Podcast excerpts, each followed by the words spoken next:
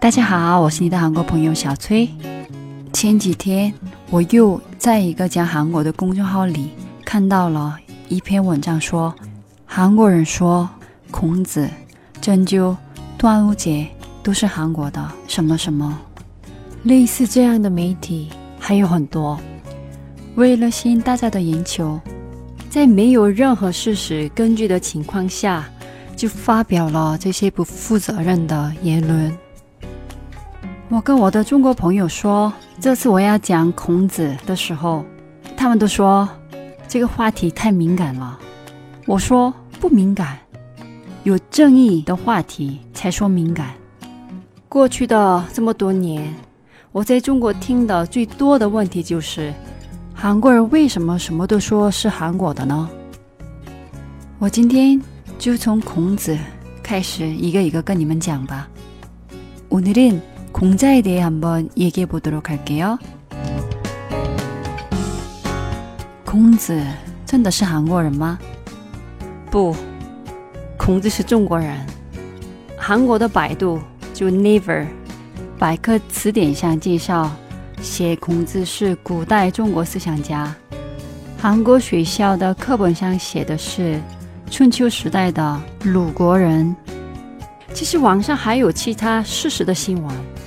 可惜大部分人没看到，或者看到的人选择相信了自己愿意相信的事实。你肯定听说过韩国人说孔子是韩国人的这句话。那我想问你，到底谁跟你说过韩国人说孔子是韩国人呢？身边的朋友、网络新闻、名人。有没有韩国人跟你说这些话呢？我第一次听到这句话，我就笑一笑就过了。听多了，嗯，有些无奈。后来在《非诚勿扰》上，孟非很幽默的说过类似于的一句话，我就心疼了。我想问他，孟爷爷，你问过那些韩国女嘉宾？韩国人真的回答说：“孔子是韩国人吗？”孟爷爷，你是我心目当中一个很有智慧的人，我很喜欢尊敬的人。到底什么让你这样判断呢？其实，一直到现在，很多韩国人都不知道，中国人相信韩国人说孔子是韩国人这件事。知道的人也不觉得这个是一个有很严重的问题，为什么呢？因为韩国和韩国人没有说过这句话。比如，你没有偷隔壁的东西，但他们一直说你偷了，一直不停的怀疑问你，你和你的家人为什么要偷我们的东西？你要怎么办呢？你会有什么感觉？这真的就是你的问题吗？我本来是一个开朗、喜欢交朋友的爱笑的人，但现在越来越不想或者不敢认识新的中国朋友了。被伤害的太多了，慢慢的习惯一个人的生活，所以有时间准备这些节目跟你们分享，也算好吧。那这种假新闻怎么变成大部分中国国民相信的话题呢？今天我跟你们解释一下这些假新闻的来源吧。这些假新闻的开始大概是二零零七年到零八年。二零零七年，中国的一些媒体说，韩国的报社《朝鲜日报》。东亚日报说，几位韩国首尔大学的教授说，孔子、李白是韩国人，指南针也是韩国发明的。虽然朝鲜日报、东亚日报都是我非常不喜欢的媒体，但他们没有写过这些文章，而且文章里面写的那些所谓的大学教授。根本都不存在。后来，《朝鲜日报》和《东亚日报》专门写了很多篇文章，说他们没有写过这些文章，很委屈的说中国人民误会了他们，所以他们也开始做调查，去问这些媒体信息来源是哪儿。《新快报》里的文章是何振涛和杜克写的，但《新快报》说。他们都不是《新快报》的记者，他们是网上写文章的人。文化报的话说是从东方网引用的内容，没想到会是假新闻。虽然《朝鲜日报》和《东亚日报》写了解释的文章，但中国媒体没有报道，在没有事实根据的情况下。反而有更多的媒体不停的去加一些新的假新闻，比如韩国人说孙中山、美国游泳名长菲尔普斯都是韩国人，甚至开始写韩国人说汉字针灸也是韩国人发明的。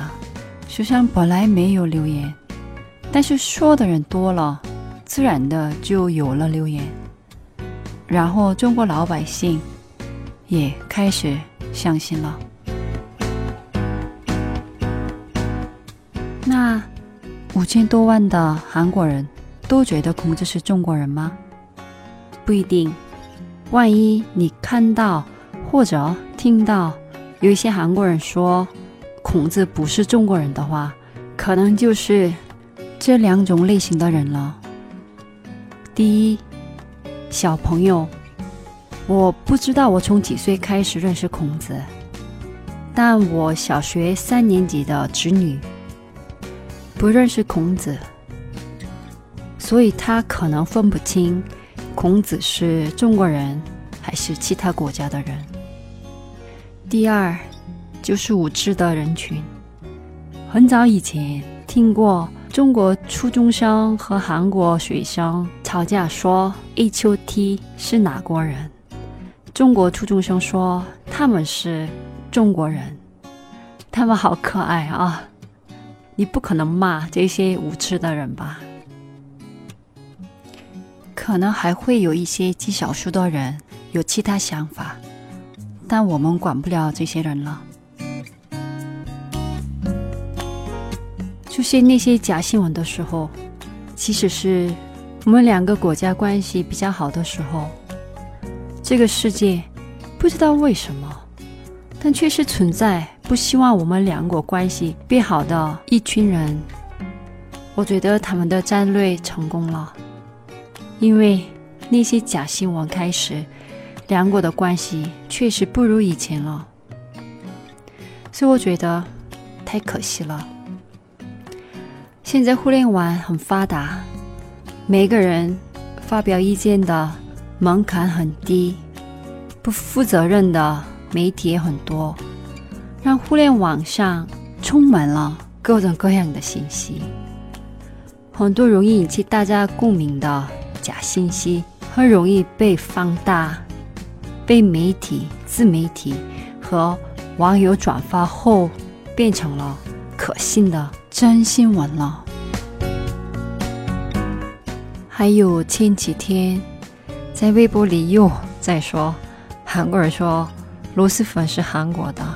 我算是一个比较懂中国的韩国人吧，但我没听说过、没吃过螺蛳粉。一个不知道是哪个国家的网友写的一篇自媒体的文章，能代表韩国吗？